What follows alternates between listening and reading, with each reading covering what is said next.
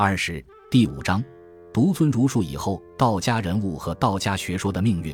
独尊儒术以后，作为一个学派的道家可说是不存在了，但道家思想的影响依然存在。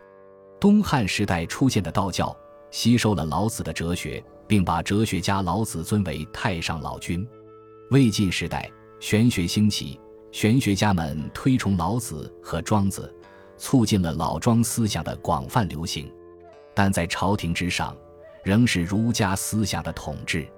唐朝，老子及其他道家人物在道教中的地位不断提高。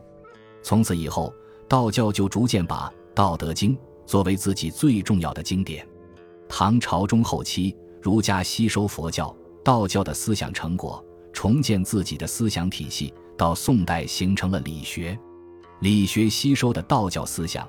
其重要成分是老子哲学，理学家们和佛教、道教一样讲究心性修养，发展到极端就是不问世事、关心国家命运的思想家们认为，这种错误思想的根子是老子和庄子的哲学，所以他们激烈的批判老子和庄子作为拯救社会的第一步。